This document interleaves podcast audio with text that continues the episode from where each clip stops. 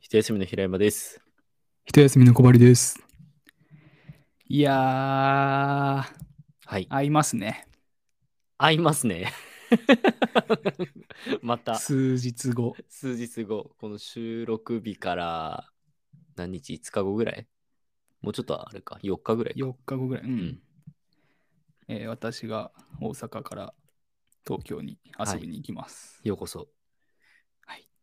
ちょっとね、予定を詰め込んでいて、もう分刻みのスケジュールでね、はしごして、いろんな予定を。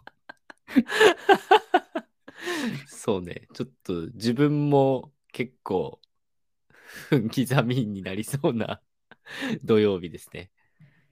いや、まあ、忙しいのはいいことですね、こう遊びで。そうだね。平山遊びじゃない予定もあるけど、遊びじゃない予定の方が多いですね。まあまあ、楽しみましょうや。そうね。あの、楽しく、どこ行くかは言わなくていいですか一応、あの、母校のね、はい。あの、卒業制作のはいはい。発表会みたいなやつがあるんで、ありますね。やっと行けますね。それを冷やかしに。 もう本当に冷やかし で。はい。はい。じゃあ行きましょ不安だらけのう。クソみたいな日々を過ごす。この番組は、ものづくりの旅路でさまよう2人が、日々の疑問を試行錯誤しながら、わからないままに喋ってくつろぐ番組です。はい。えー、っと、まあ、聞いている皆さんはタイトルに書いてあるのでね、今回のテーマは何か分かってると思うんですが、はい。はい。レシピ会なんですが、レシピ会ね。はい。実はですね、うん。前回のレシピ1って書いてある、ね、前回上がった回で終わる予定だったんですよ。はいあれはね、1回だけの短編のつもりだったんですけど、はいはい。でね、我々はいつもこう、何回かに続く場合はね、収録同じ日にこう続けて撮っちゃってういんたんですが、そうね。まあ、今回はね、日をまたいでるんですね。まあ、それはね、前回で終わりだと思ってたからなんですが、はいはいはい。あれの後、あ収録の後ね、うんうん。ちょもうレシピに取りつかれてしまってね、 意識がそっちに。うん、なんかまあ自分がレシピが好きだってことと、まあ、レシピの良さと、みたいなのをね、あの収録でいやー、言ってくれ再ましたね。発見してしまってから、もうレシピのことしか考えられなくなってしま って、まあなんかたくさん、またレシピを増やしてしまいましてね、ああ、じゃあちょっと買い足したんだ。 買い足した。あのね、分かった。分かりました。私が好きなレシピ。わかりました。そのさ、前回言ったんだけど、はいはいはい。なんか、なんだろうな、時短レシピとか、こうんう簡単とか基本みたいなやつが多すぎて、はいはいはい。なんか、もうちょっと創作系のとか、うんうんうん。こうちょっと凝ってるやつみたいなやつが、なかなか見つからないっていう話をしたんだけど、はいはいはい。今回私が買ったのはですね、えまず、チキンカレー、おお。アルティメット21プラスの攻略法、はい。えー南インド料理店エリック・サウス総料理長稲田俊介さんおお。が書いてるんですが、はいはいはいまあ。これはチキンカレーだけで21のレシピが載ってるという。なるほどね。いいです ね。いろんなチキンカレーがあってね。てかあれか、エリック・サウスの方なんだね、書いてるのが。うんじゃあもう間違いないじそう。ゃん。書いてるか、監修か。監修してんのか。いやいや、著者、あ著者著。者、著者か。いや、だからこういうね、一つの料理で何十個もレシピが載ってるっていうやつがね、好きなんだなと思って。ああ、そういうことね。で、もう一冊は、人気店の麻婆豆腐の技術ってああ、はいはいはい。言って、これも、えー、なんどんぐらいかな ?15、6、7ぐらいの、麻婆豆腐のレシピが載ってると。はいはいはい。もう麻婆豆腐のことしか書いてない。すごい ね。これね、しかもね、別に手順とか一緒だから、まあ、まあ確かに。 一緒そう。結構丁寧に書いてあるけど、そんな特別なことはね、どこもやってないまあけ、ど、ちょっと変わるぐらいはあるだろうけど、大体の流れはまあ一緒そうだよね。そう、でも、まあなんか、ちょっとね、あの、ラー油、自家製ラー油の作り方とあか、あ、はいはい。その店がどうやってラー油を作ってるかとか、豆板醤を作ってるかみたいなこととかも書いてあなるっほて、ど。あこういうところで違いを出してるんだなとか、はいはいはい。あと単純に盛り付けとかお皿とかもね、ああ、そうね。み見確たかに。目も、うんうんまあ、ちょっとずつ違うし、はいはいはい。まあ、全然これを見て、真似して作ろうというよりかは、もう見て、楽しむ。あ違うなとか、ここ工夫してんなとか、はいはいはい。 全部一緒だなとか思いながら、全部一緒だな。 でも器はそうよね。なんかあの、熱々のうんうんもう熱した器で出てくる中華料理屋さんもあるじゃない。俺が一生食べれないやつね。そう。 あなたが一生食べれないやつ。猫舌すぎてね。冷めてから食べようとしてるのに、ずっと話してくれないんだから。ね、まあお皿もいろいろね、種類あるだろうし、盛り付けもね、その、うんなんか何添えるかとかでいろいろ違うんだろうし。そうそうそうう。ん。いや、だか確らまかあに。まだ買ってきて間もないですけど、はいはいはいそういう楽しみ方をしていて、まあ、いつかあこれ入れてみようかなとかああね。作るかもしれないけど、てか、なんならね、ラー油作っちゃおっかなとかね、豆板醤作っちゃおっかなみたいな、やっぱ大変うーん、どうだろ うね。その中華屋はね、いっぱい作るからいいけど、いや、いっぱい作ろうよ。自分でどんぐらいの量を作って、どんぐらいで消費すればいいかも、ちょ見当がつかないから。いやいや、もうすぐ消費す るよ。秒よ、秒。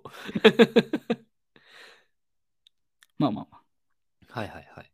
まあ、一旦その2冊をね、買ってきまして、で、うんうん、もう1冊ね、はいはい。えーちょこれはレ直接レシピではないんだけど、うんうん。別冊対応という、こう、なんだろうな、えー有名なというか、有名ね。有名ではな く、まあ、歴史あるはいはいはい。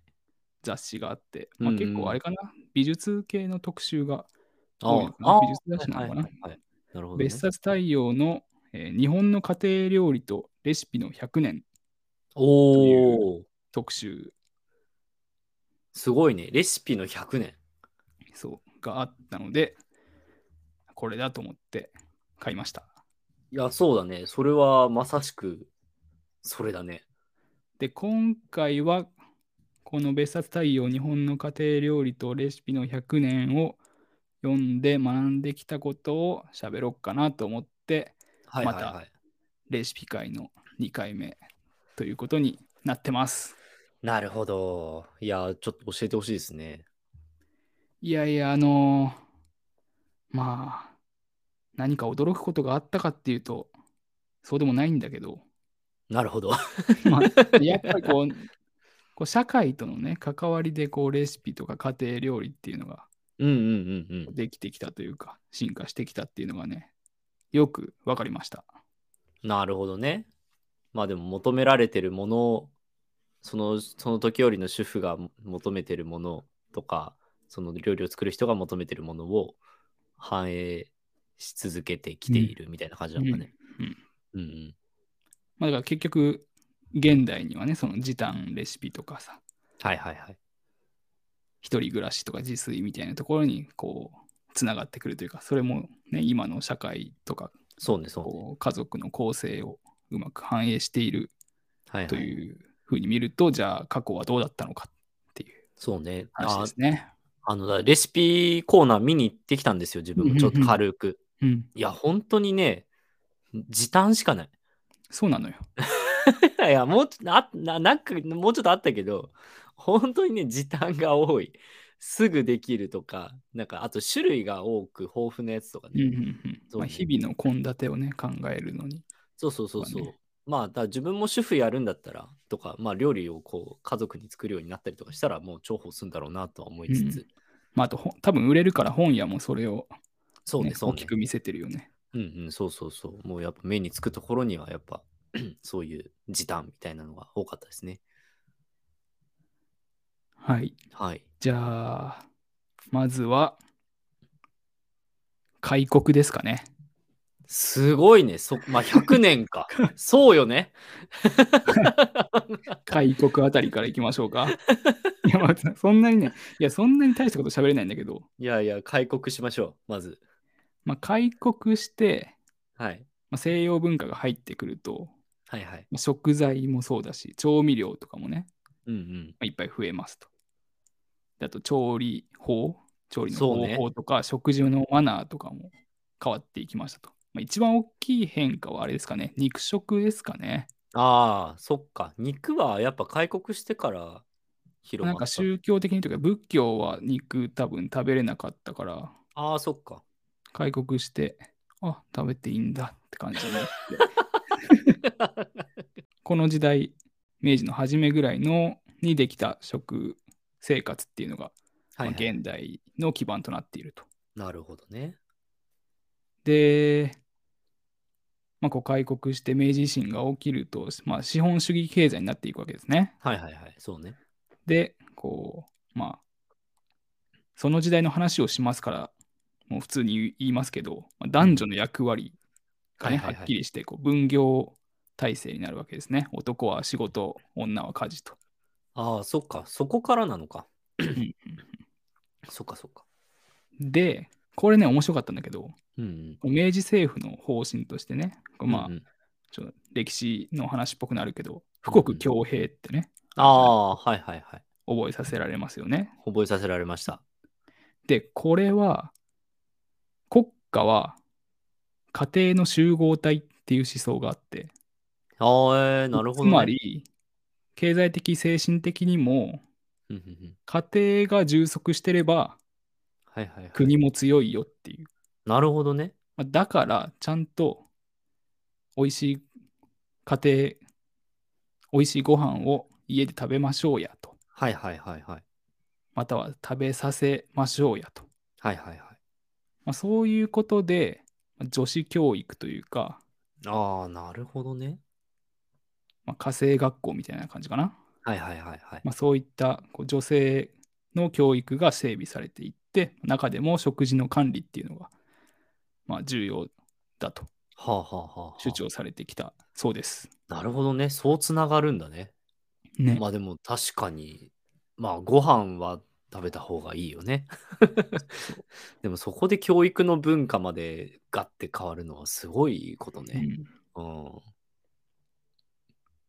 で、まあ、この頃に家庭料理っていう言葉も生まれたそうです。うーん。まあ、つまりなるほそどねれまでは、まあ、こうレシピにしてもこう料理のジャンルにしてもこうプロの料理人みたいなあものしか資料がなかったあ。あ、そういうことか。けれどもこう家で美味しいご飯を食べましょうみたいないう流れから、まあ、家庭料理っていう一つのジャンルとして生まれてきたうーと。ん。なるほどね。でその家庭料理のレシピっていうのもねこの頃というか明治初期にえ新聞に料理の記事が登場しました。ああ。そっか。新聞か。まあ、これはもう今と一緒ですよ。毎日の食事作りにね。そうよね悩んでいるうんうんうん主婦たちのために、まあ、いろんなおかずを紹介していくような記事があっはいたはいうそはでいす。でね。もその時は新聞はかなり有効そうだね。うんねえメディアって言ったら多分新聞とかぐらいしかないのかね。どうだかわかんないけど。毎日ってとことも紐づきそうね。はい。はい。で、まあ、ちょっと時代は進みまして、はいはい。えー1904年、はい。日露戦争です。そっか。日露戦争か。まあ、その前か。から日清戦争とかやってますけど、とにかくはいはいはい。戦争が多いんですよね、この頃は。多いね。だから、あの大変なことになってるわけですよ。うん まあそうね。まあそうね。すっごい平易な言葉で言うとそうだ ね。大変なことになってるわけ ですよ。はい。なんで、えーまあ、この頃の政府の方針としては、はいはい。一生懸命働いて、うん。でも贅沢しないで貯蓄しときましょうよねと。うーん。まあ、戦争してるからこう何があるか分かんないっていうかさこうう、んうんうん。作物が急に取れなくなったりそうね、そうね。するかもしれないんで一生懸命働くけど貯蓄はしときましょうというはいはいはい。ただこれは、まあ、ひもじい生活とかひもじい食事をしましょうということではないと、ああ、そうなんだ。まあ、さっきの富国強兵のところで言ったように、うんうん。まあ、充足した家庭は国を強くするという方針なので、まあつまり、まあ、普通の食料品でうんうんうん。美味しくて栄養のある食事が作れればいいよねというかこううん家うんうん族が栄養不足になることもなく、はいはい、はい。つまり国家にもいい影響が与えられるでしょうとはいはいはい。いう話です。じゃあまあまあそれなりの贅沢をしすぎるわけではないけ贅ど、沢をするなっていうのはひもじい食事を食べろということではなく普通の食料品で美味しくて栄養のあるものを食べはまいしょうはといはいはい。なるほどね。まあ、そういったね一家のゆとりのある経済っていうのが国全体の余裕を生むとはいはいはいやー大変ですね戦争は。うん そうだね。いやまあそうなんだけど でも本当にその富国強兵っていうところが本当に根強く反映されてるんだねやっぱその日露ぐらいまでは。うんうんうん、あとやっぱりこうあんまりね歴史の授業とか受験勉強でやってもあんまりこう家庭にこんなに根付いてるとは思わないっていうかさいやそうそうそう。ねあんまりそんな国の話。ために働きましょうとか資材とかもうん国のために戦争のためにみたいな雰囲気で。で覚えてたけど、そうね。こう家庭のね食べるものというか家族の料理とかもそういう思想が行き渡ってたんだなっていうのは面白いなと思ったね。そうねそうね面白いね。でまあこの頃明治中期以降ですかね、はいはい。まあ、和洋折衷の料理とかも出てくるわけですね。ああはいはまあ、いろんな食材とかが入ってきますから、い。うんうん、ここうまあここの辺なの。うん、江戸時代からの伝統的な調理法に、まあ、新しい食材とかでアレンジしてはいはいはい。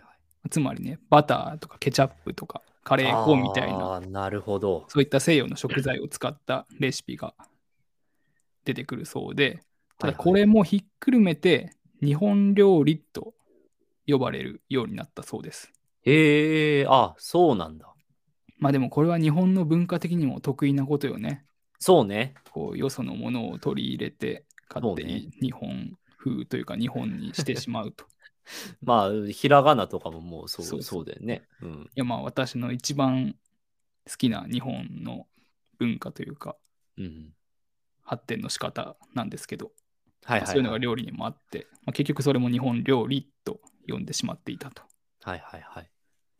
あと、まあ、今でも本屋にたくさん並んでると思うけど、うんお弁当用のね、料理とかもああ、この辺から。この辺りから、まあ、なる多ほど分内容はね、そんなに今と変わってないですよ。卵焼きとか。そ、。はいはいう冷めても美味しいとか、はいはいはい。腐らないようにする技術とかね。そうね。ちょっと塩を多めにとか。はいはい。はい。で、ちょっと歴史は進んで、まあ、ただ戦争は続いてますね。うん戦争が続くと、まあ物価が高騰しますね。しますね。そうするとですね、はい。いやいや、今とちょっと似てるんだけど、うんうん。今ね節約、節約料理書、ああ、なるほど。あと代用レシピとかね。いやーね、確かに代用レシピ、最近ちょこちょこあるよね、やっぱね。うん。っていうのが出てくるのも、この戦時中というか、1910年代。なるほど。で、1918年の米騒動、ああ、おめそうだ。米なくなっちゃうんで、はいはい。パンとかじゃがいもに着眼したそうです。はいはいはいはい。オートミールじゃないんだ ね。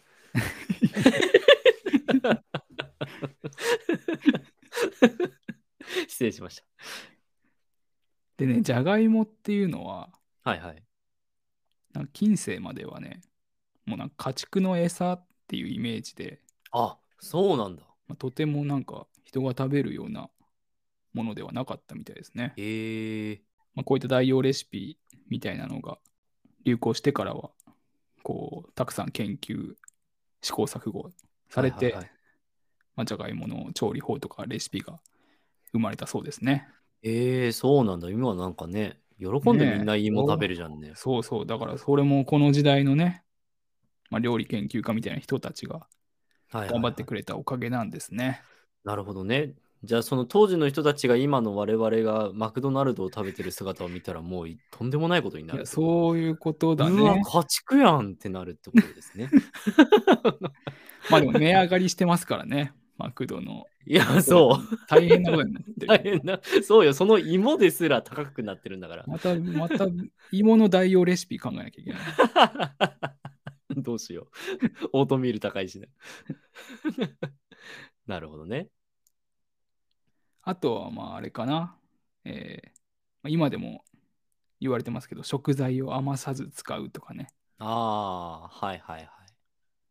まあ、そういったことも、まあ、この頃というか、まあ、食糧難なんで、食糧難とか物価が高騰してるとか、っていうのから、まあ、そういった工夫というか、レシピというか、料理書ができたそうですね。なるほどね。いや芋はびっくりだな。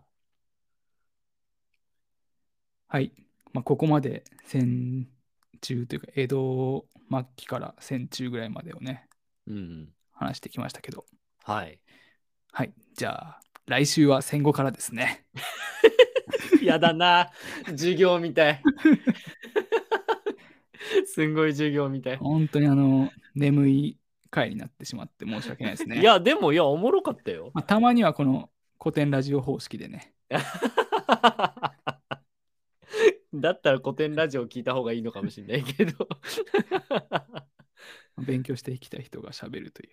ねえ、いや、でも、全然知らないし、俺そもそも歴史弱いから。俺もそんな強くないってから、日本史はね、俺やってないから。